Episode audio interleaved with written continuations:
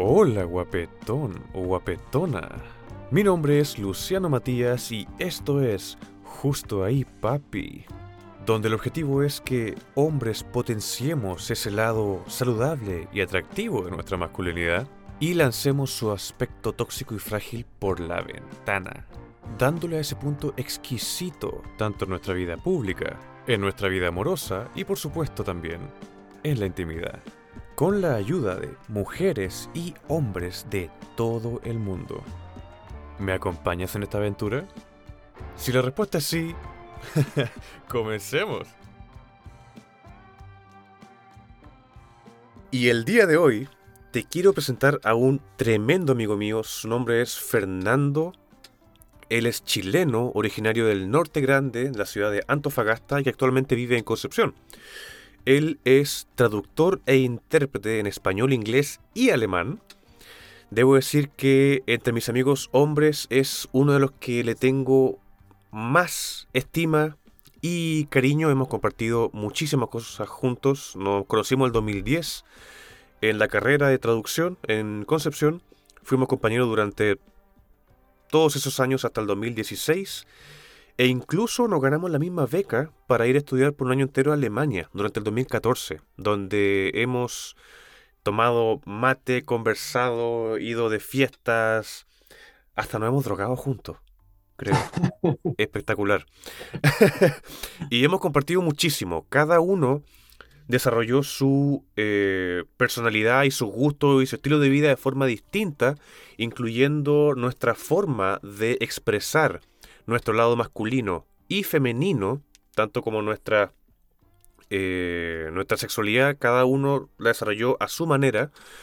Y a pesar de que venimos de perspectivas totalmente distintas en cuanto a nuestra visión de lo que nosotros queremos para nosotros mismos y de nosotros mismos, siempre nuestra energía ha sido compatible, siempre nos hemos entendido totalmente a pesar de, en muchos casos, tener opiniones algo distintas Siempre ha sido un placer conversar con este hombre porque nos hemos podido entender bastante, bastante bien hasta el día de hoy, por lo cual quería invitarlo a este podcast para tener una más que constructiva conversación sobre estos temas que tanto me gustan. Fernando, ¿cómo estás? Hola, muy bien, muy bien. ¿Y tú? También, feliz. Feliz de tenerte por acá porque oh. así ha sido muchos años, muchos años, en los cuales ambos nos venimos conociendo eh, de una forma bastante peculiar, porque para nosotros ciertas cosas como nuestra preferencia sexual jamás fueron tema de conversación, sino que entre nosotros siempre fue la esencia, la esencia la que a pesar de las diferencias, siempre nos mantuvo conectados con una amistad y un considero súper linda. Sí, yo igual lo creo. Yo creo que hay, hay mucho que conversar y gracias por la invitación. No, gracias a ti por darte el tiempo. Lo, lo primero que te quería preguntar es, ambos nos criamos en la misma cultura, en Chile, nacidos en, a principios de los 90. Eh, donde hay una mentalidad y una cultura acerca de la masculinidad y de cómo deberían ser los hombres y del humor y los deportes que teníamos que hacer y que eran esperados de tanto de hombres como de, mujeres. Mm. ¿Cómo fue para ti eh, en tu visión personal y a lo largo de tu vida, sobre todo de tu, tu infancia, adolescencia y adultez? Mm. ¿Cómo estos cánones han afectado tu forma de ver el mundo y de verte a ti mismo? Uy, ¡Oh! Muy, creo que no había, si bien había pensado mucho al respecto, como que no sé si en algún momento he como abordado esa pregunta, eh, así como verbalizándola. Obvio que le he dado muchas vueltas, pero yo creo que un montón. O sea, Sí, creo que en, todos los aspectos de mi vida el hecho que, que, tú hayas crecido en un contexto como Chile en los 90 tiene un, impacto significativo en, en cualquier persona, creo yo. Sí, bastante, porque Bueno, tú igual lo mencionaste un poquito en la intro, contexto latino, contexto chileno. Tiene un, hartas, hartas características que yo creo que dicen, dicen como bastante. De... Ahora, por supuesto que ha ido cambiando. Quizás una persona que creció en los 80 puede que te diga así como una cosa completamente diferente, pero, pero lo más probable es que hayan muchas cosas en común, porque son como, como cuestiones súper enraizadas culturalmente hablando, creo yo, que hasta el día de hoy creo que se siguen discutiendo mucho, mucho. Entonces, mm, yo creo que es como o lo fue al menos para mí, mm, como un, un, cúmulo de cosas que, que, después con el tiempo vas procesando. Que yo creo que a la mayoría de las personas le pasa, ¿no? Eh, como que llegáis como a cierta edad y empezáis como a, a, darle vueltas, porque te das cuenta que el entorno en el que creces tiene como una influencia directa y impacta así como concretamente Em, la forma en que tú creces, cómo te desarrollas, tus intereses. Eh, lo que la gente espera de ti. De todas maneras, sí, de todas maneras. De todas maneras, lo que la gente. Sí, hay presiones sociales. Yo creo que ahí nadie está como muy, muy a salvo. Yo creo que todos somos como súper víctimas de ese contexto, de lo que se espera de tu familia, de lo que se espera de tus amigos, de lo que se espera de mm, la cultura exitista o no. Yo creo que es un poco lo que, lo que pasa en, bueno, no sé cómo estar ahora para los cabros más jóvenes, pero mm, tengo la impresión que ese era un poco como el, contexto 90 en Chile, 90-2000. No sé si tú lo sientes un poco diferente. yo lo siento de forma súper notoria en el sentido de que cuando yo me crié en los 90, eh, yo me crié en un colegio de hombres, por ejemplo. Ah. Y ahí debo decir que, en lo personal, uno de los crímenes más aberrantes en una cultura como la chilena, por ejemplo, es separar a los niños de las niñas desde que somos pequeños. ese, ese concepto cristiano eh, medio así como de la iglesia católica, de que tenés que separarlos para que nos concentremos mejor, es lo peor que puedes hacer. Mm. Porque ahí es como tener un grupo de simios, ser más simios, porque en grupo somos peor. y tenía un montón de, expectativas eh, en cuanto a tienes que ser rudo, tienes que ser eh, bueno, tienes que, puedes, tienes que poder pelear. pasaba una, una chica por el frente del liceo y nosotros, desde las aulas de clases por la ventana, todos como simios, eh, gritando, reaccionando, diciendo, oh, mi hijita rica, la, la, la. Y, y en ese momento uno como niño, uno simplemente sigue las masas. Exacto. Para, para uno eso es normal. Y yo, yo tenía compañeros, tenía compañeros que, eh, haciendo memoria, el hecho que ellos sean homosexuales el día de hoy no me extraña para nada, porque siempre tuvieron otra esencia, vibraban de otra forma, vibraban con otras cosas, sus gustos eran distintos y que dentro del curso siempre nos burlábamos, porque era lo que culturalmente eh, era rarito, el hecho de presentar ciertos manerismos, la forma de hablar o que te gustara cantar en un escenario, para nosotros era sinónimo de burla. O sea, y, y, después, cuando crecimos, me di cuenta que ciertos compañeros del colegio terminaron siendo abiertamente homosexuales o, o cualquier otra preferencia sexual. Y me pongo a pensar y me alegro un montón porque lograron salir de esa, de esa burbuja en la cual nos criamos todos. Claro, claro. Sí, yo creo que hay mucho de lo que dijiste, es, es bastante acertado en realidad, o sea, es como inherente al ser humano en muchas etapas. Me atrevería a decir que hay gente que no sale de esa etapa, pero para muchas personas es lo lógico hacer lo que hace el resto. Em, entonces, obvio que los niños, no sé si te ha tocado ver grupos de niños, pero a mí por trabajo una que otra vez sí, Y los niños funcionan, niños, hombres, niños, niñitos, hombres, funcionan así como en, los varones, claro, funcionan así como en packs, ¿cachai? Así como, están todos juntitos todo el rato y, hacen todo, y las niñas también por su parte. Pero ahí hay una gran diferencia, entonces, claro, obvio que le encuentro como es, esa escena que describiste tú con riéndose del, del compañero Colita por aquí y por allá. Eh, sí, pues eso era más que normal. Quiero, quiero creer que, que ha cambiado un poco. O sea, mm, yo lo, lo, he podido percibir al menos con, con, chicos que trabajo, con quienes trabajo. Y se ve como una, una forma diferente ya de abordar diferentes formas de expresión. Porque si te fijas ahí el tema de las burlas, que puede ser súper, súper significativo, eh, para mal, generalmente, está mega, mega presente, eh, como probablemente para el resto como de la vida de cualquier persona. Entonces, ahí al final, con esas burlas, al menos en mi experiencia, yo creo que tengo que hacer como un disclaimer, así como descargo de responsabilidad. No pretendo hablar por todas las colitas, solamente puedo hablar de mi experiencia Sí, pues tampoco soy hay que ser responsable con sus palabras y saber el... Obvio que sí. Entonces, en mi experiencia, yo creo que específicamente el tema de la burla, hasta hace no mucho tiempo, eh, significaba como algo súper ahí, como. Era como un, como un catalizador, ¿cachai? En el sentido, te lo ejemplifico con este. Uh, el. Uh, ¿Te acordás del uh? sí. Sí, yo fui culpable, culpable por muchos años de eso mismo.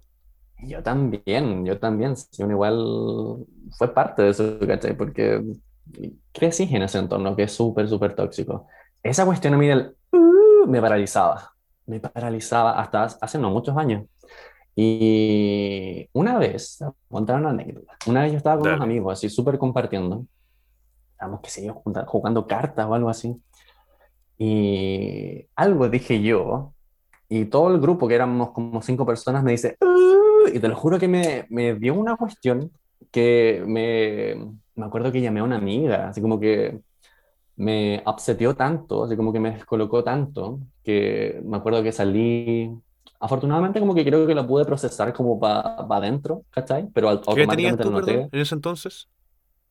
hace poco, hace 26, 27 años. Ya. Em, y me acuerdo que salí del, del, estábamos en una casa, salí de la casa donde estábamos, como que me dio una vuelta y llamé a una amiga, una amiga como súper cercana, y directamente hablando por teléfono, como que le conté la cuestión y me puse a llorar contándole. Eh, y como que mi amiga súper comprensiva me decía como ya amigo, ya amigo. Eh, y ahí me di cuenta, ¿cachai? Así como básicamente llorando por teléfono, lo que eso me producía, ¿cachai? Que si bien es súper eh, transparente y fácil de identificar, eh, la, lo que me generó al menos eso a mí de súper, súper chico, me, me, me, ponía así como súper como de, como de pelas. como que hay un, al menos para mí hay como un nervio súper asociado. Entonces, ese es, insisto, mi ejemplo personal. No creo que a todo el mundo le, le haya pasado eso, pero con eso igual trato de ejemplificar que no tenéis eh, idea de cómo puede afectar lo que sea que te digan de cabro chico cuando tú finalmente estás tratando como de expresarte, ¿cachai? Porque tú decías que, no sé, pues, se burlaban de tus compañeros que les gustaba cantar. Y eso es algo que... O bailar. O, bailar. O cualquier, bailar. cualquier expresión que no sea tradicionalmente el cliché de latino macho era, era sinónimo de burla. Sí, pues entonces... Más en un contexto con puros hombres donde tú... Eh, es como, es como, piénsalo como una, una cárcel. Una cárcel de hombres, son solamente hombres, donde es la ley de la selva. Y el weón más choro es el weón considerado, coloquialmente hablando, el macho alfa. Porque era el weón con la mm. fuerza física y la actitud de poder pegarle a cualquiera. Y eso, desarrollaba un, estereotipo de hipermasculinidad donde si no estabas a la par con eso, eras uno de los Perkines o uno de los que era fácilmente buleado o que le hacían bullying. Yo era uno de esos. Yo era uno de esos que le hacían bullying, ¿cachai? Pero ahí cualquier emoción o expresión propia distinta a este canon tradicional alfa macho era visto como debilidad o algo raro de lo cual mofarse, burlarse. Sí, yo creo que igual lo que al menos a mí me parece bastante interesante ahí es que eso del eh, canon alfa macho tiene ya harto, harto tiempo de existencia. Ahí, ahí, tienes directamente una, una, conexión con el patriarcado que está muy en discusión últimamente. Y ahí volvemos a lo que decías tú, esto que separan a los niños de las niñas y qué tiene como, cuál es, cuál es la base de todo eso, la educación, ¿cachai? La educación eh, concreta, directa. Y ahí volvemos al contexto que a nosotros todos nos tocó crecer, Chile en los 90, ¿no? Convengamos que la, educación en este país no es particularmente buena y en aquel entonces, mm, no quiero decir que haya sido horrible, pero me imagino que deben haber existido hartos vacíos para las personas que estuvieron a cargo de nuestra educación. Eh, cosas que son como cosas de niños nomás, pero que si te fijas finalmente truncan directamente el desarrollo, la expresión de un ser. Y eso puede ser súper súper significativo porque va en detrimento al final de, de tu desarrollo personal, ¿cachai? Hay un truncamiento ahí del desarrollo personal. Oye, y en tu, a lo largo de tu, de tu adultez, porque cuando yo te conocí, por ejemplo, eh, tú tenías polola, novia, una, una pareja mujer.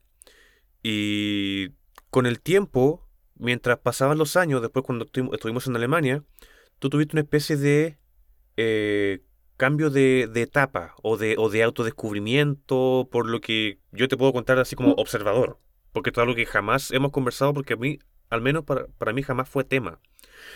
Pero sí me, me, causa curiosidad cómo fue para ti este alejarte del canon tradicional de el hombre tiene que ser heterosexual y, y macho y, y, mostrar esa corporalidad y todo eso, eso todo lo demás ¿Cómo fue para ti desapegarte de eso y empezar a, descubrirte lo que de verdad eh, iba con, tu esencia? Sí, es cierto, nunca lo, hemos discutido así como tan en concreto. El otro día como que lo conversábamos un poquito, pero esta, esta es la primicia. ¿eh? claro. Em, mira, yo siempre he dicho que esa relación en particular, eh, para mí no, no, fue así como una fastada. no, no considero, no la, no la invalido en absoluto. De hecho, tú me viste que palpico cuando eso, cuando eso sí, porque ahí te cortaste el pelo, fue como para todo, fue un cambio notable. Sí, tuve ahí como mi, mi breakup. Em, sí, sí, de todas maneras. Eh, y yo hasta el día de hoy la sigo considerando como una relación súper significativa. Eh, pero como bien dices tú, ahí, eh, claro, pues uno empieza a fluir y con el tiempo me he dado cuenta que es súper cierto, al menos para mí resuena bastante bien o resuena en realidad el hecho de que la sexualidad es súper fluida. Mm. Eh, porque vas cambiando tanto a lo largo de tu vida, o sea, uno tiene tantas etapas como ser humano que de repente, volviendo a lo cultural, a lo social, a mi parecer es como el entorno que no te deja eh, desapegarte de lo que en algún momento fuiste, pero no sé, de una semana a otra yo siento que pueden haber cambios. Quizás obviamente eso va variando de... Eh, persona a persona o de la etapa en la que se encuentra eh, cada persona. Pero mm, si bien no es comparable el desarrollo de un niño con un adulto, yo creo que en un niño, por ejemplo, es súper claro ver que de un año a otro un niño es completamente diferente, porque lo ves físicamente. El niño está más grande o aprendió a hablar o hace otra cosa. Yo creo que en el caso de un, un adulto, adulto, dígase, no sé, de 20 años, siguen habiendo muchos, muchos de esos procesos. Y yo creo que ese fue de mis procesos en ese caso en particular. Em, yo creo que el contexto, igual que lo he mencionado bastante, ahí el, intercambio en Alemania me, me, dio el espacio que necesitaba como para poder desarrollar todo eso, como para poder explorar todo eso y curiosear todo lo que tenía que curiosear. Eh, como siempre digo, portarse mal y pasarlo bien. Exactamente, sí, obvio. Ahora tampoco es como que, me lancé a la vida. Pero, o sea, bueno. Ah, yo sí me lancé a la vida. También. Yo creo que eso es discutible, pero específicamente en ese, en ese, en ese contexto, eh, sí, yo creo que ahí el intercambio como que me ayudó harto como a tener el espacio. Eh, no, no, no digo que eso no se hubiera podido desarrollar acá en Chile, porque obvio que sí. Eh, viéndolo en, retrospectiva, yo creo que era inminente. Eh, como que afortunadamente ya se aceleró un poco el proceso, nomás, porque claro. como que para mí fue como el, el catalizador, ¿cachai? Fue como el, el, inicio solamente y después ahí Se venía acumulando hace tiempo una serie de cosas que finalmente en Alemania tú dijiste, aquí ya, definitivo, este soy yo. Es que más que, más que se fueran acumulando cosas, eh, yo creo que es un poco lo que te conversaba recién. Yo creo que hubo cosas truncadas, ¿cachai? Que nunca, en lo personal, creo que pude desarrollar tanto, que tanto mi entorno como yo mismo no me pude permitir desarrollar tanto. Eh, y como te digo allá, yo sí encontré ese espacio, así como en algún momento quizás lo encontré viniéndome de Antofa a Conce, ¿cachai? Y yo creo que eso fue como súper significativo porque ahí finalmente vas eh, creciendo, ¿cachai? Eh, Autodescubriéndote. Obvio, obvio que sí. O sea, es como tan, tan infinito el proceso, creo yo. Que si bien no creo que haya sido hace tantos, tantos años, para mí se siente así como que si hubiera sido hace 20. Porque de verdad que fueron como muchas. ¿Para ti no? Para mí igual. Ah, para ti igual. Sí, pues igual ya. It's been a while. Eh, muchas, muchas cosas pasando como a la vez. Entonces, yo creo que ahí, como humanos, todos hemos pasado por ese proceso en el que tenéis que enfrentarte a, a tus cosas, ir creciendo, ir abordando diferentes cosas de ti. Eh, y Cuestionarte cosas. De todas maneras, sí. De todas maneras. Porque algo que yo me, fijé en Alemania. Algo que me fijé en Alemania, eh, complementando eso que tú me dijiste, que tuviste el espacio para poder expresarte como de verdad querías fluir. Eh, en Alemania tenemos que mencionar que la homosexualidad no es para nada tabú que la bisexualidad no es para nada tabú, cualquier tendencia sexual, cualquier preferencia sexual, no es para nada mal vista, es como que cada cual hace lo que quiere, eh, gente de distintas preferencias sexuales anda de la mano por la calle, nadie los mira raro, eh, han evolucionado como sociedad bastante más... Eh, han evolucionado como sociedad mucho más rápido que el paso sudamericano y latino acá en Chile tú vas al centro y recién hace un par de años comenzaste a ver parejas lesbianas o parejas homosexuales andar de la mano en la calle. En la televisión, recién hace un par de años comenzaron a salir del closet ciertas figuras públicas, periodistas, presentadores, animadores, pero antes estaban todos eh, así como reprimiendo quienes de verdad querían ser por el miedo a la opinión pública. En Alemania esto no pasa. Ellos pasaron por este proceso en los 80 prácticamente. Quizás antes, porque al menos en Estados Unidos fue como en los 80. Pero aquí en Chile y Latinoamérica eh, se demoró mucho más. Mm, sí, yo eh, creo que discrepo con algunas cosas. Con otras sí estoy de acuerdo. O sea, evidentemente en comillas, países desarrollados, que son como, no sé, 15% de la población mundial, pero son países desarrollados, eh, sí, hay mucho más espacio para, para disidencias sexuales. Eh, eso sí, me atrevería a decir que no se puede negar. Eh, sin embargo, no creo que esté como, como, como, que no sea tema. Yo creo que ahí discrepo un poco. No, no, y es netamente una perspectiva súper personal.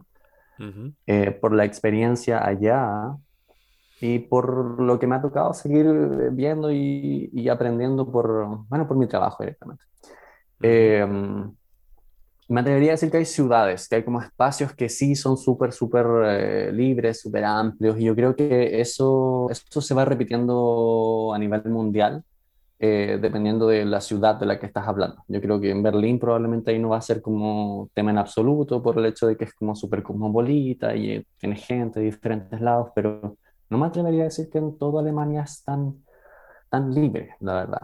Eh, legalmente sí, hay, como que no, no tienes tanto, em, tanto, tanto problema, por ejemplo, si quieres como firmar un contrato con, con tu pareja ahí y casarte o el nombre que le quieras dar, pero sigue siendo tema hasta donde entiendo. Eh, para personas de pueblos chicos y esa es una constante en todo el mundo. O sea, puedes haber nacido en el, en el país, comillas, más desarrollado del mundo y aún así me imagino que quizás vas a seguir experimentando cierta incomodidad, cierta aprensión, quizás. Eso, por supuesto, que puede ser como netamente impresión mía, pero considerando el mundo tan, tan patriarcal en el que vivimos y tan, tan tóxico, tan lleno como de, bueno, tú lo mencionaste, el tema de la masculinidad tóxica, aún así, todo lo, lo que sea femenino eh, va a seguir siendo considerado como algo inferior, algo que merece ser digno de burla, algo que no necesariamente va a estar eh, considerado o, se va a tener en cuenta. Eh, y yo creo que esa, esa dinámica, por supuesto que en, en, países sudamericanos, en países latinos, se va a ver, se, se, puede observar muy claramente. Yo creo, sin embargo, que en, en, países, insisto, comillas desarrollados, eso sí existen también. O sea, en ciertos contextos aún existen esas burbujas. En bastantes contextos. O sea, las tasas de... Hay violencia por todos lados. O sea, directamente desde asesinatos a también eh, violencia es lo que implica para el desarrollo de, personas. Em, no, no soy como muy fanático del término LGBT, pero, pero para englobarlo y para, para dar a entender. Eh, el, personas no hetero. Claro, claro, personas de la disidencia sexual.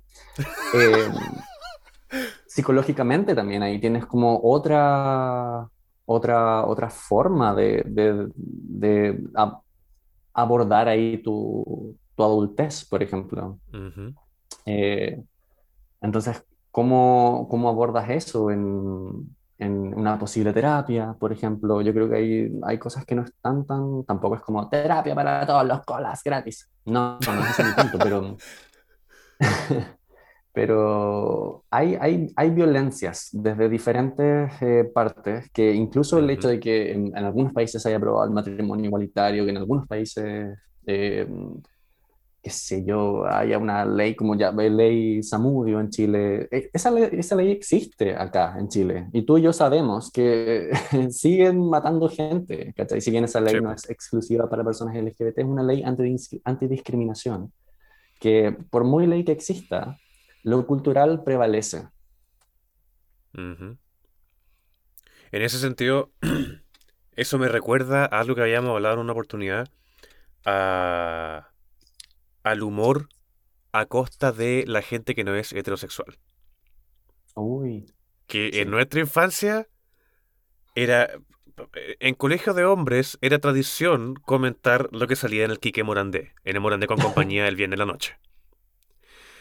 Eh, admito, sí, yo tengo ciertos placeres culpables. De repente en YouTube, cuando quiero cagarme la risa un rato, busco ciertas rutinas de ciertos comediantes em, que sí eran algo más blanca y más inteligente el tipo, el tipo de humor, pero el resto era totalmente em, homofóbico, era totalmente discriminatorio, eh, cosificando a las mujeres y todo lo demás y promoviendo mm. estas ideas culturalmente tóxicas y frágiles que los niños que veíamos eso replicábamos en nuestro contexto con amigos y amigas. Y es cuático porque en Chile el humorista más famoso del, del principio del año de la década del, del 2000 era precisamente Tony Svelte. ¿Te acordáis de ese personaje? Claro que sí, como Era, para los que, para los que no se acuerdan de Tony Svelte o, no son de Chile, eh, fue un, un humorista eh, que tenía un personaje extremadamente loca.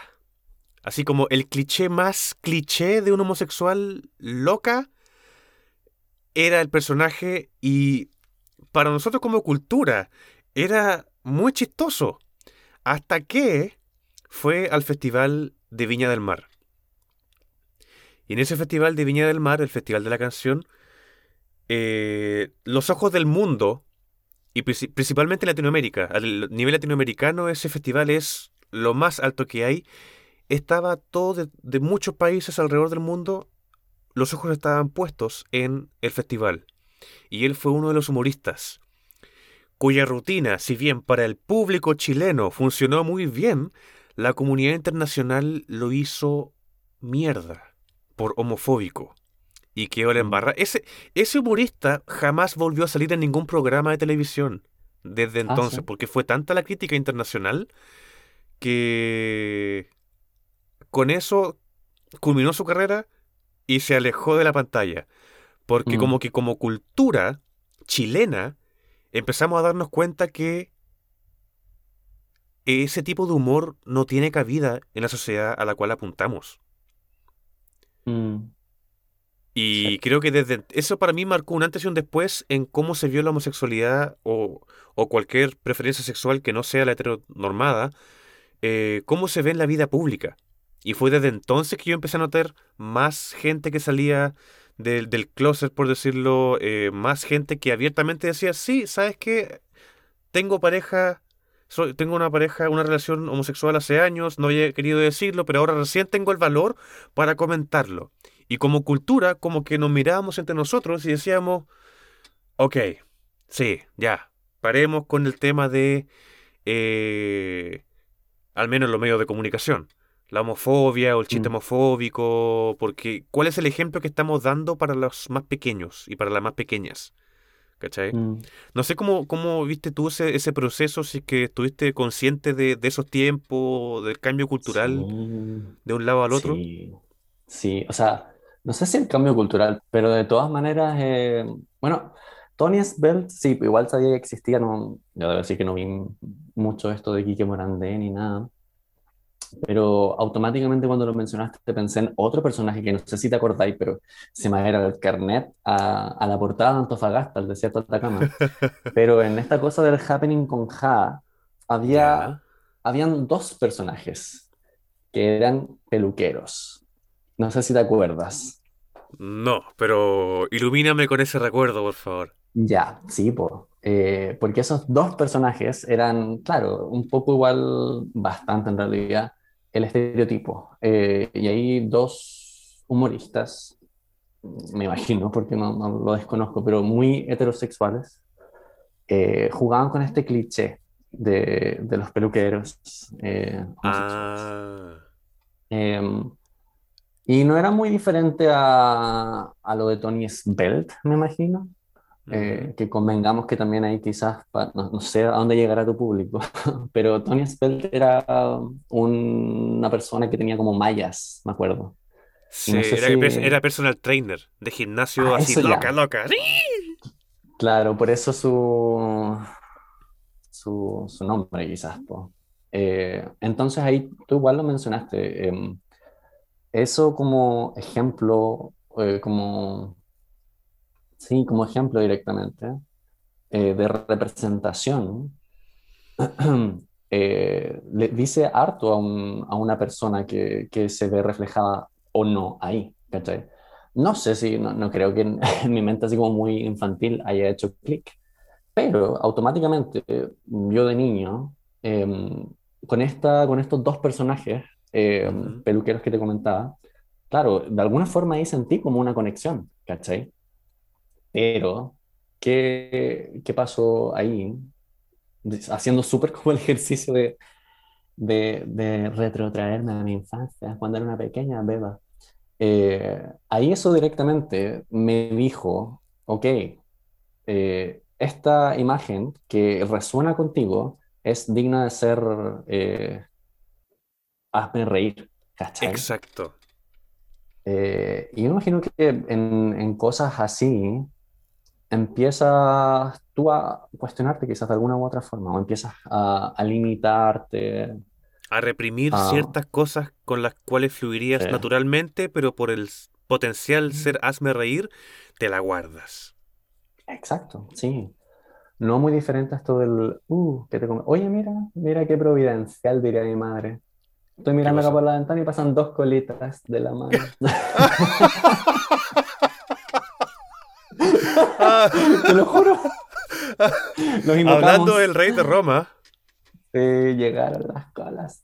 No, pero volviendo al tema, eh, sí, pues, para mí eso resonó automáticamente. Y después como con esto de Tony Spelt y así un montón de cuestiones como de referentes culturales. eh, mira, otra el cuestión Che más que... Copete, weón, el Che Copete, conche su también, o madre. sea, de nuevo, o sea, porque si te fijas acá, estos, eh, estos estereotipos que presentaban son un, tipo de, persona eh, homosexual o, o quizás no, ¿cachai? Yo creo que mm, no me atrevería a decir que estoy profundamente eh, convencido, pero estoy seguro, sí, de que existen hombres que no, que no, no son así como... "Eh".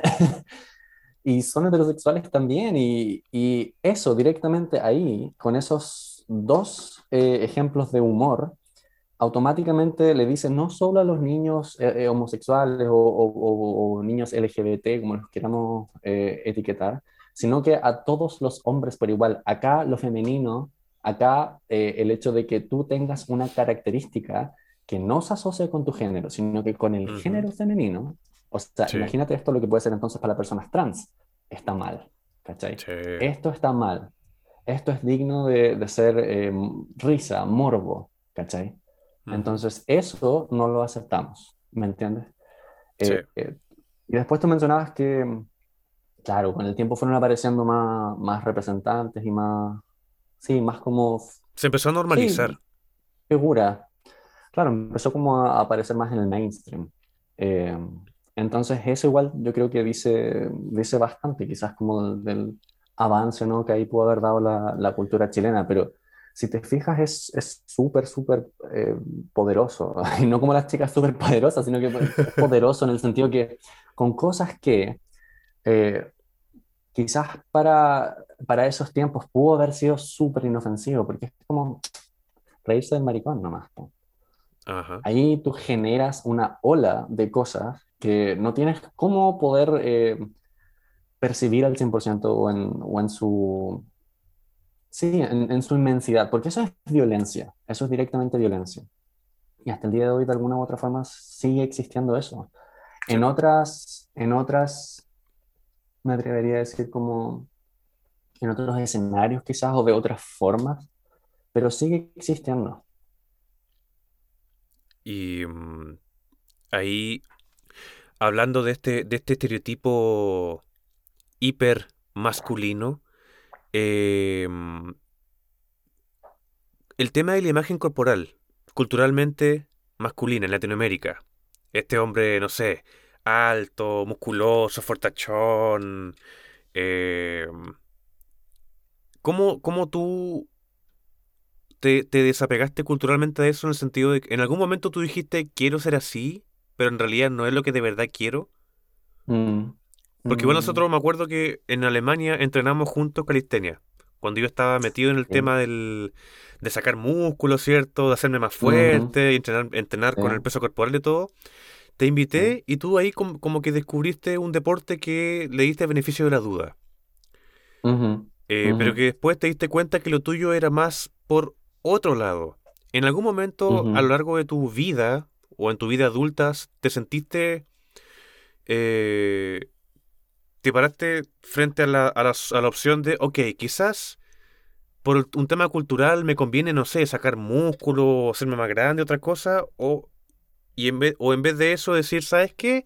Vibro más con este otro tipo de deporte que no es así como tradicionalmente masculino y quizá la opinión de, no sé, mi familia o el amigo, no sé.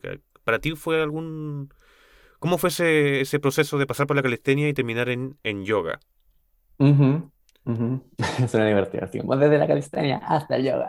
Hasta el yoga. Eh, sí, pero bueno, en mi caso igual uf, fue así en parte. Eh, bueno, recién te lo comentaba y ahora lo hago público. Te agradezco mucho esa, esa invitación a haber hecho calistenia. Fue bastante como significativo para mí en aquel entonces, debo decir. Eh, no solo por, por, como el desarrollo físico, que igual eh, me gustó, sino que igual como que siento que nosotros bondeamos bastante ahí en ese, en ese contexto. lo cual igual agradezco bastante. Muchas Pero gracias. sí, o sea, yo creo que sí, yo creo que hay hay, oye, como que hartas cosas se me vinieron a, a la cabeza ahí con tu, Adelante, con adelante. tu pregunta, porque eh, por supuesto que hay eh, hombres eh, LGBT, y claro, ahí igual me refiero directamente no solo a hombres homosexuales, bisexuales, sino que igual hombres trans. Eh, directamente me imagino que nos vemos todos ahí de alguna forma influenciados o no por los estándares físicos que, a los que estás sometidos directamente. Eh, porque crece igual con un, con un estereotipo de belleza. No sé si para ti en algún momento significó como algún tema o algo a lo que le diste mayor vuelta, pero volviendo a, desde mi experiencia en particular, eh, claro que me lo, me lo cuestioné en algún momento. Um, afortunadamente creo que tanto, tanto no fue. Eh, específicamente me refiero a esto como de, mm, debería tener músculos. es Ujú. algo que tengo que hacer. Eh, porque, por ejemplo, en este contexto de calistenia que tú recién mencionabas, eh, para mí al menos fue súper pasarlo bien y sufrí un poquito con, con, con los ejercicios.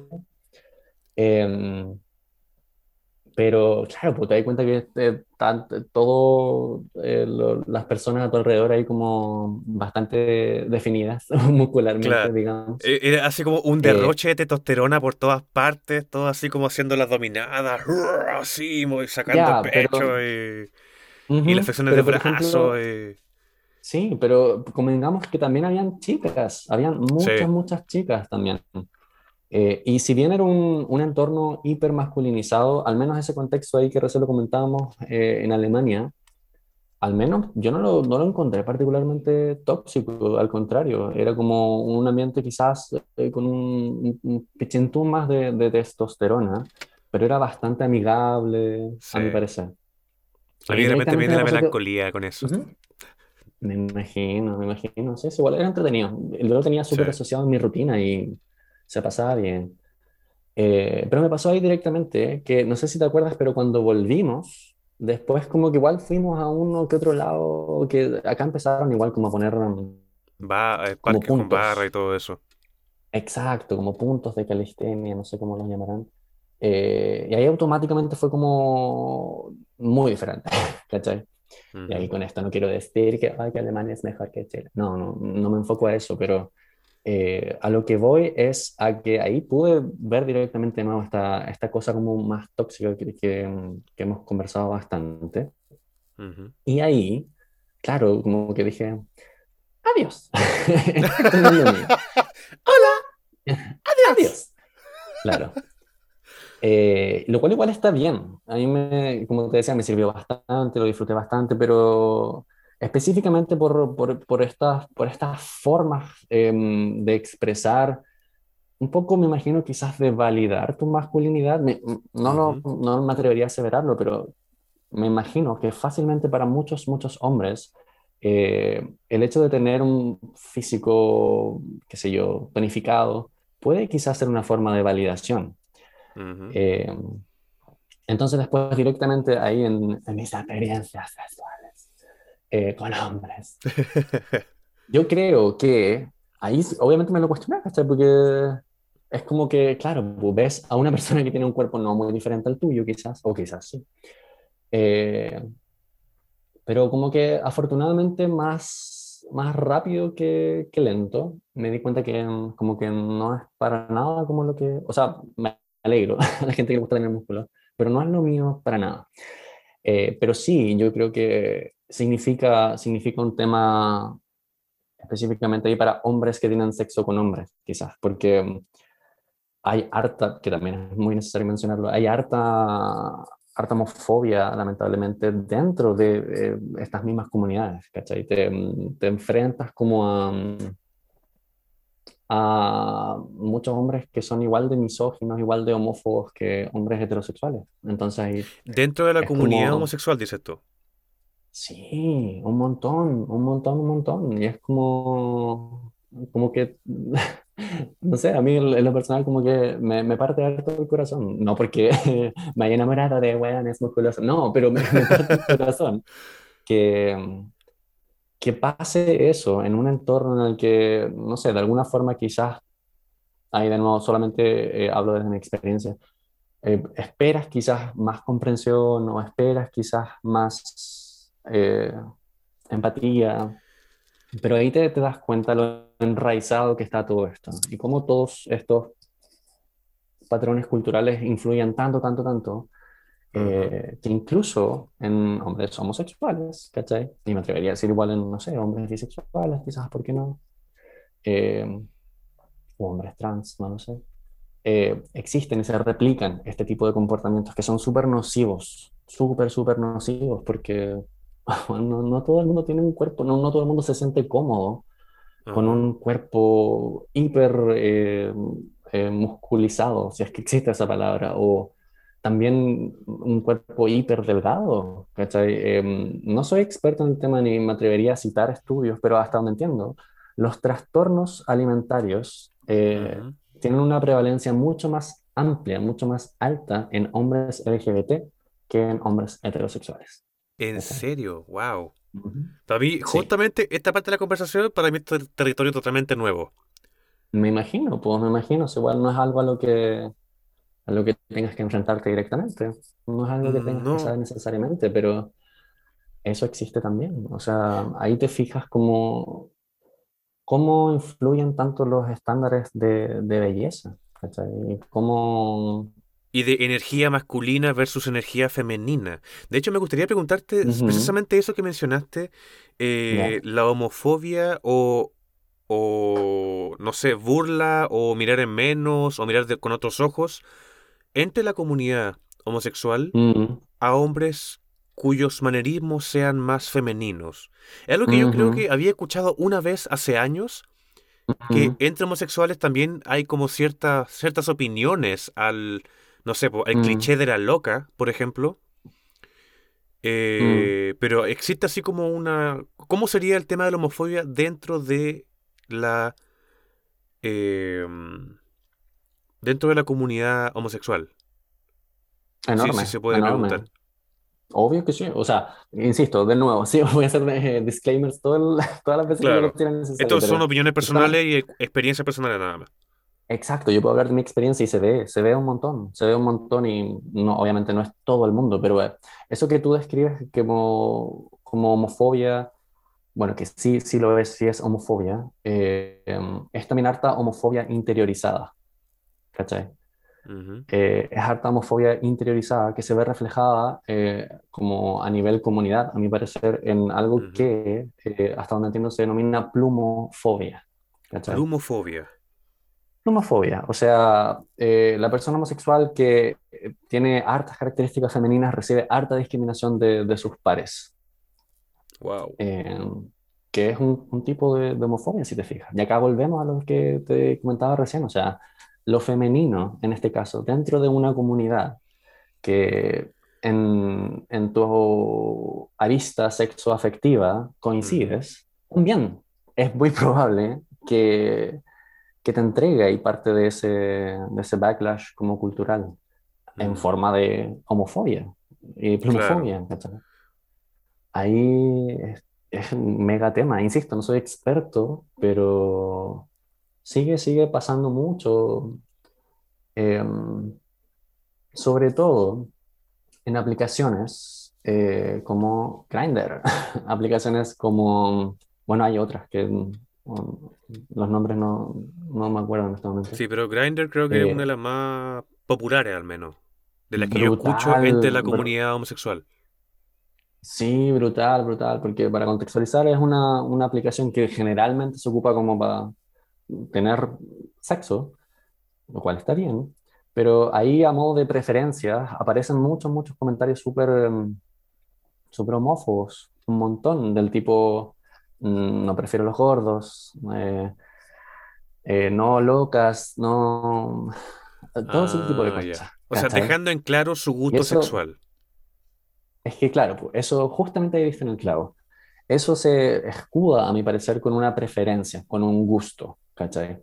Ujú, Pero yo eso lo cuestiono un montón, porque el hecho que alguien, ahí, ahí tú te estás basando directamente en, en el exterior de una persona, lo cual es discutible en el sentido que, claro, si vas a tener solamente relaciones sexuales con una persona, es lógico que puedas tener más en consideración eh, el exterior de una persona. Sin embargo, esto, eh, e insisto en mi experiencia, muchas veces claro, se lleva a niveles súper inhumanos, ¿cachai?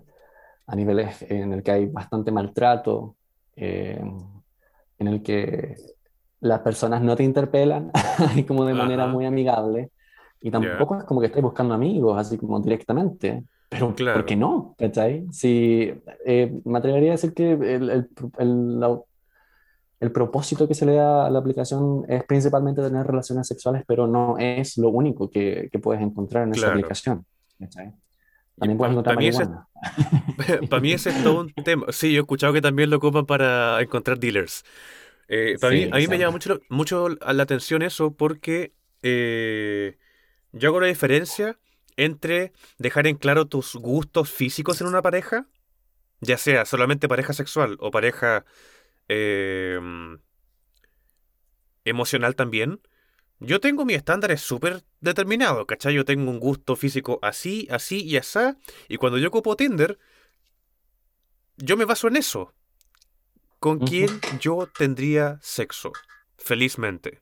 En eso yo baso mi... eh, me gusta, no me gusta. ¿Por qué? Porque es Tinder, no me lo tomo en serio. Pero para mí eso es una cosa, y eso es opción personal. Pero de ahí a poner exclusivamente en tu biografía, no me gustan las gordas, las feas, ni las flacas, ni... Eso para mí ya es... fe- ya recae... pasa la línea a lo feo. ¿Cachai? Ujú.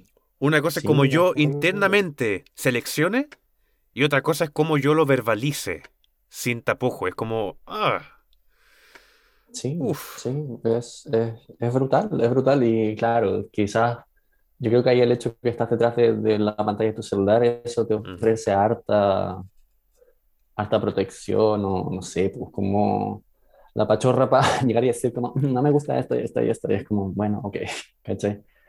Eh, pero a mí claro, en lo personal me parece súper brutal, súper violento, súper violento por ujú, lo demás y ahí te das cuenta como de, mm, de lo enraizado, insisto, lo, enraiz, en lo enraizado que están estas actitudes, ¿cachai? En personas que quizás ay, probablemente no, no, no tendría mucha lógica que encuentres eso, sin embargo existe, existe por montones. Y mm, eso te, te ejemplifica, eso a mi parecer eso da cuenta de lo mucho que aún tiene que discutirse esto. Yo creo que esto que estamos haciendo ahora es es súper necesario también por lo mismo, ¿cachai? Porque no es solamente a mi parecer llegar y decir como, no, sí, sí, ya no matan tanto a las personas LGBT o no, no, no, no, no esto y esto otro. Oye, no, hay como un, montón de otras cuestiones que siguen estando ahí súper, súper presentes y que mm, si te pones a, a reflexionar un poco al respecto, dan, dejan harto que desear, sí, bastante. Querido, estimado, a modo de conclusión, porque aquí podríamos seguir por horas enteras, Por supuesto que sí. pero me, me- me encantaría concluir con algo, al menos eh, a modo personal. Eh, nosotros expresamos nuestra masculinidad de forma súper distinta. Mm, ambos, por un lado, estamos conectados con nuestro lado femenino de una u otra forma, pero nuestra forma de expresar atributos tradicionalmente masculinos o no es totalmente distinta. ¿Ya? Yo, como ya he mencionado antes, me encanta expresarme lo más masculinamente posible porque esa es la energía con la que yo vibro. ¿Ya? Tú tendrás tu forma de expresarte me- menos preocupado del tema de la musculatura o de las elecciones que hacemos con nuestra ropa y todo lo demás. Se puede ver notablemente las diferencias en cómo expresamos nuestra masculinidad. Según yo, ambas están geniales. Si quieres ser hipermasculino, sé hipermasculino. Si quieres ser hiperfemenino, sé hiperfemenino. Si quieres poner ser de un punto medio, sé de un punto medio. Hazlo. Pero lo que yo considero que no corresponde es asumir que el resto también tiene que hacerlo como tú. ¿Cómo así? A ver, desarrolla un poquito más. Eh, ¿A qué te refieres? Si alguien, si yo quiero ser hipermasculino en mi expresión propia, en mi autoexpresión, adelante. Si tú quieres ser, o si él quiere, el de allá quiere ser hiperfemenino para sus cosas, independientemente la, la preferencia sexual, adelante. Libertad personal de expresión propia ante todo. Lo que considero que no está bien es esperar o tener la expectativa de que el resto se expresen necesariamente como tú. Ah, ok. Ok, entiendo. Es, básicamente como esta amistad que tenemos entre los dos, que sin importar la forma en que nosotros nos expresamos, nosotros recién conversamos de nuestra preferencia sexual ahora, acá. Mm. Pero nuestra amistad siempre se basó totalmente en nuestro carácter, en nuestros valores, en eh, lo mucho que congeniamos, cada uno viviendo a su forma, sin intentar meterle a la fuerza al otro la forma propia de expresarse. Y eso lo llevo al ejemplo, por ejemplo, del papá que puede ser hipermasculino y que quiere que el hijo sea hipermasculino y le cuesta aceptarlo porque salió, eh, le salió homosexual, ¿cachai? O que le gusta el ballet, o que le gusta cualquier cosa tradicionalmente, estereotípicamente femenina.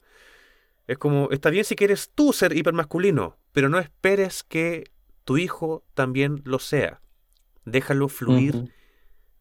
o, tu amigo o, o tu amiga como sea, y así en todas las direcciones.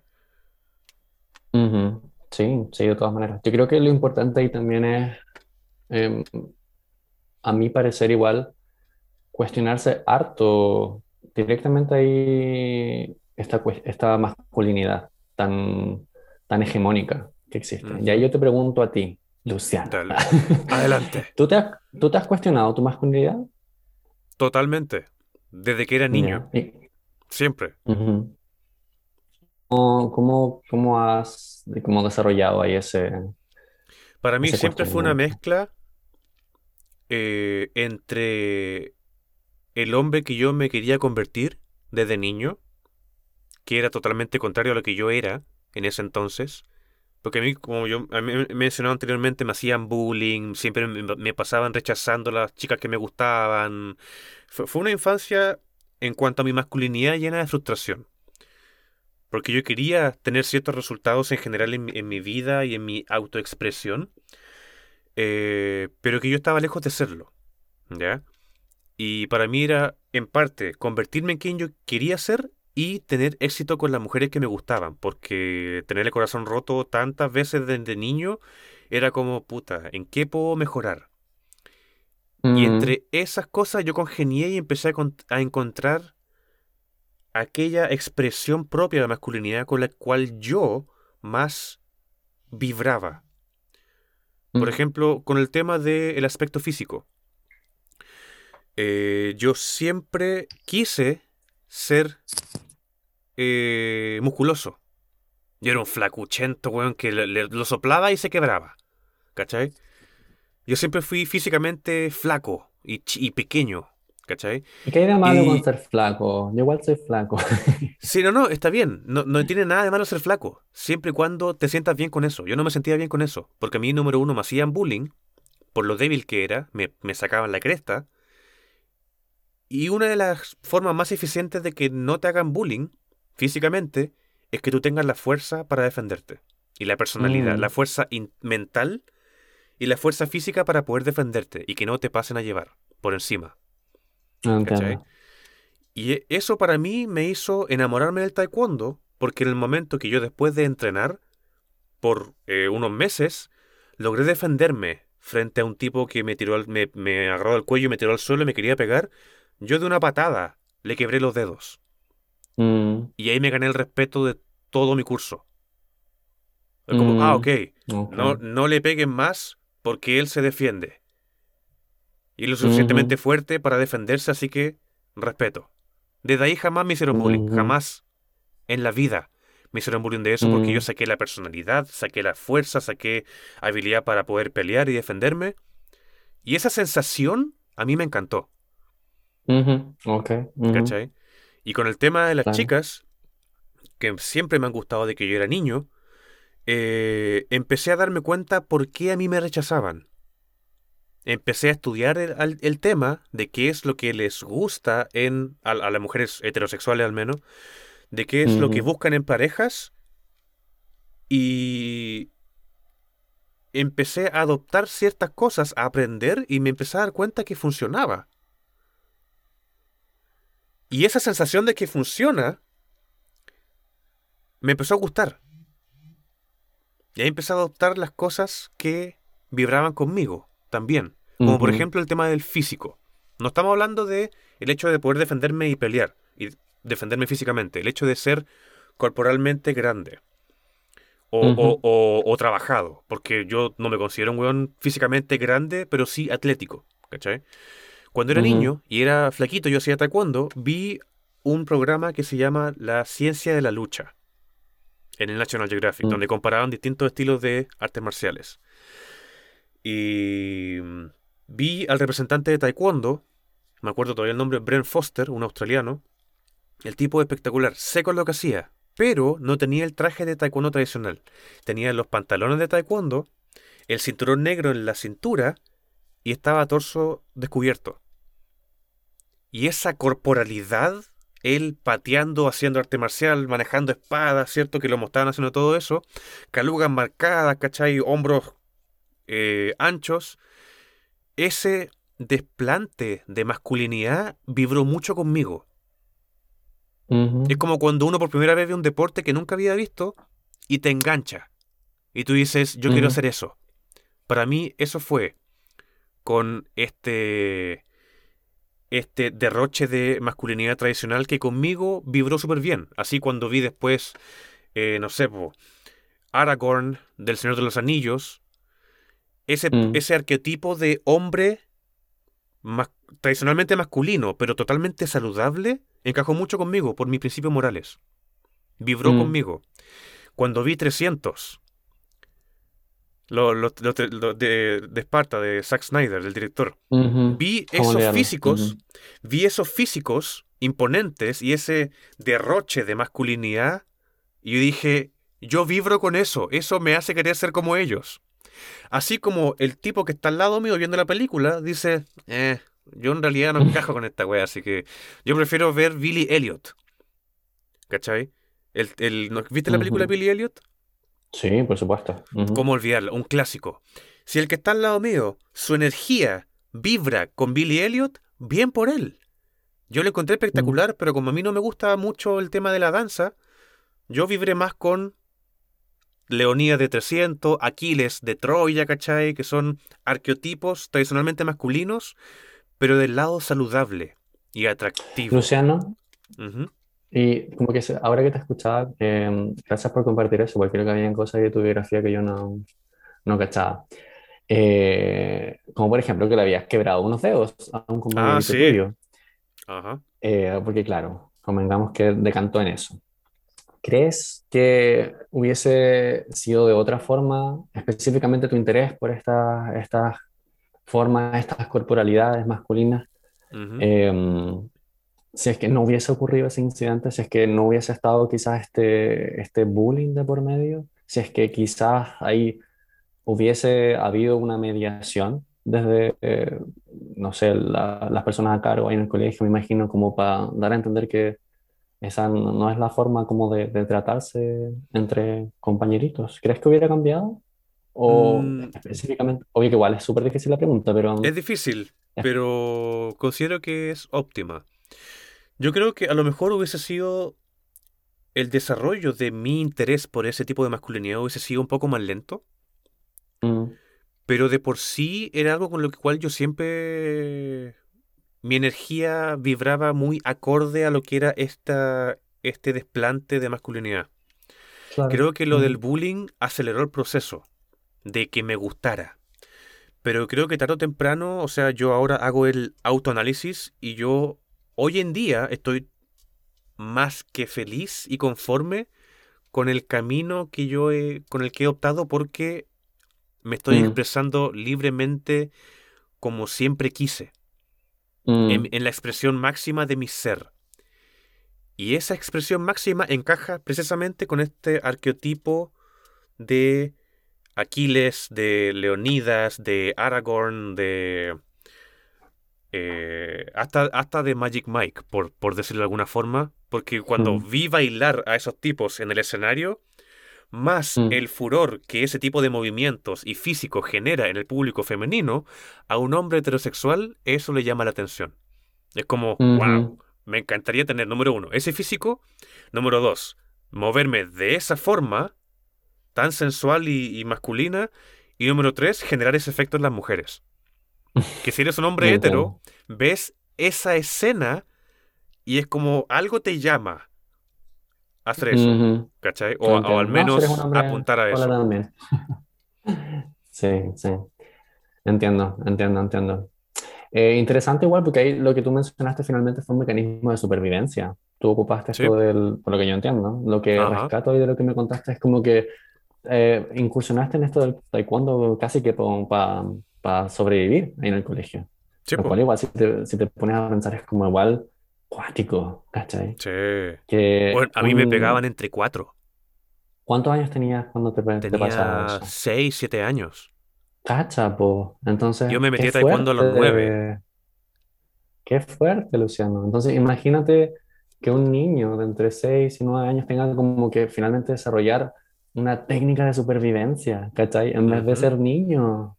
Sí, po. Porque, o sea, ya, obviamente que es igual en un deporte, convengamos que también pueden haber niños que terminan ahí por neto interés y es súper válido, pero qué cuático.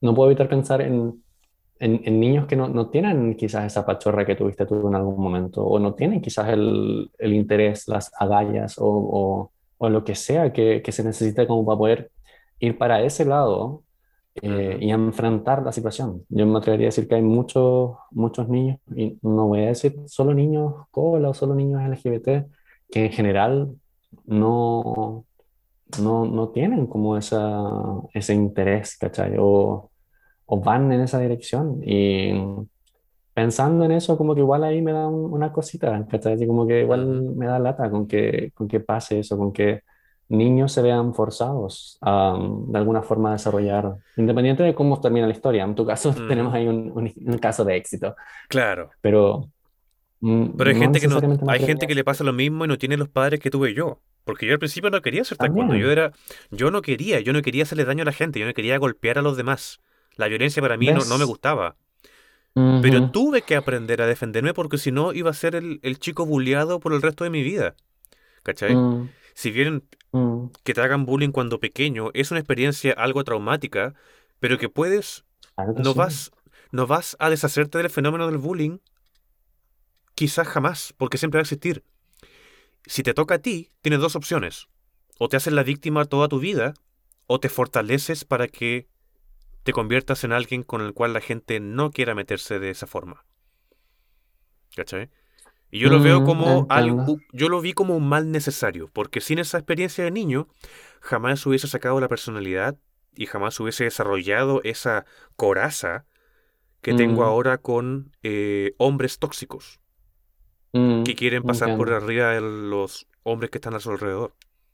Mm, sí, sí entiendo, que entiendo. Yo creo que sí hay una tercera opción, que quizás, no sé, nuestras generaciones puede que ya no la hayan tenido, pero yo estoy súper convencido que la educación de por medio puede, puede tener impacto directo en eso. Yo creo que ahí en- encuentro razón en, en que, en que tú dices que, claro, uno no puede victimizarse por el resto de su vida por lo que sea que te tocó vivir. Claro, llega un punto, más en la adultez, en que, claro, tú o te quedas ahí o, o actúas, siento yo. Eh, y eso igual es difícil. Pero volviendo ahí directamente en lo que contaste tú, que a mí me pareció súper fuerte. Eh, yo creo que ahí, si hablamos de niños, hay algo completamente diferente. Porque un niño, como decís tú, claro, tú no pensabas en violencia, no pensabas en, en, en tener que solucionar algo de esa forma. Tú eras un niño nomás, po, ¿cachai? Yo creo que ahí los adultos a cargo, claro, tus papás ahí tomaron esa decisión, pero también los profesores, la educación que hay de por medio, el sistema finalmente que hay de por medio, tiene incidencia directa en, en, eso también. Y yo creo que eso es algo que, en que aún estamos al debe como país y quizás también como mundo. Yo creo que hay, hay, hay muchas, muchas cosas que me atrevería a decir que pueden abordarse. Uno nunca sabe cuál va a ser el resultado de mm, cualquier tipo de intervención que tú hagas o, el resultado quizás no va a ser lo que tú esperas. Pero mm, hay muchas cosas que yo lo veo directamente, y ya, igual trabajo en educación de alguna u otra forma. No, trabajo directamente en educación, estoy hablando de seres. Y si tú le explicas a una persona, claro, la persona quizás te va a entender, quizás no, pero los niños, yo me he dado cuenta, que tampoco he trabajado mucho con niños, pero de las veces que he trabajado con niños, yo me he dado cuenta que si tú les explicas, lo más probable es que entiendan. ¿Cachai? Hay otros que les toman más tiempo, hay otros que les toman menos tiempo, pero los niños ahí absorben directamente no solo lo de su entorno, eh, eh, de familia nuclear me refiero, sino que también lo que conversábamos recién, medios de comunicación, a lo que están expuestos y por supuesto el colegio, por supuesto el colegio, es, es su universo. Entonces, yo creo firmemente en esa tercera opción. Yo creo que, y no solo para, insisto, niños colita o LGBT, sino también para mujeres. Yo creo que ahí hay mucho, mucho que aún necesita desarrollarse, educarse y actuar en, en, pos de dar pasos adelante. Gracias por venir a mi charla. no, gracias a ti, compadre. Esta ha sido una conversación bastante digna de compartir, en mi opinión. Así que muchas gracias por darte el tiempo, por tener este diálogo mm. que ojalá sea constructivo para quien nos está escuchando en este momento. Eh, te mando un abrazo enorme. Te quiero mucho. Siempre ha ah, sido un, cariño súper fraternal. Eh, así que te mando un abrazo apretado y un agarrón de poto. así como la cábala. Virtual. Virtual. Sí, oye, sí, igual que para no alargarme mucho más, quiero decir que eh, estoy gratamente sorprendido, Luciano, con, porque escuché los capítulos anteriores de, del podcast con, con Josie y con esta otra chica, con Cristiane. Cristiane, ajá. Sí, y me parecieron muy, muy positivos, porque debo decirte también... Muchas gracias. Que cuando, sí, sí, eh, debo decirte que si bien me habías contado el proyecto, eh, me dio harto como para pensar quizás a dónde querías abordarlo tú, el título de tu, de tu podcast. Ajá. créeme que si al menos yo hubiese visto el, el, título de tu podcast, no hubiese pensado que estás abordando los temas que estás abordando yo creo que es algo súper necesario y me alegro que, que, vaya en esa dirección de, de escuchar eh, experiencias de, de, cercanos, porque yo creo que eso, claro, como tú bien decías, le puede contribuir al resto, pero obvio que igual te puede contribuir a ti. Así que gracias por la invitación, yo también te quiero y un abracito de vuelta. Ah, muchas gracias por tus palabras también, querido, estimado, compadre. Que esté muy bien. Abrazo. Hasta la próxima y ojalá tenerte en el futuro en algún otro episodio. Claro que sí. Un abrazo, que estés bien. Y para ti, querido o querida, muchas gracias por quedarte hasta el final. Si te gustó lo que acabas de escuchar, no dudes en suscribirte y, por qué no, compartir en caso que consideres que haya sido una conversación productiva y digna de escuchar. Y también sígueme en Instagram, no lo dudes, right there papi podcast. Mira que eso me ayudaría tremendamente para continuar esta iniciativa. Y por supuesto, no puede faltar. Pórtate mal y pásalo bien. Hasta pronto.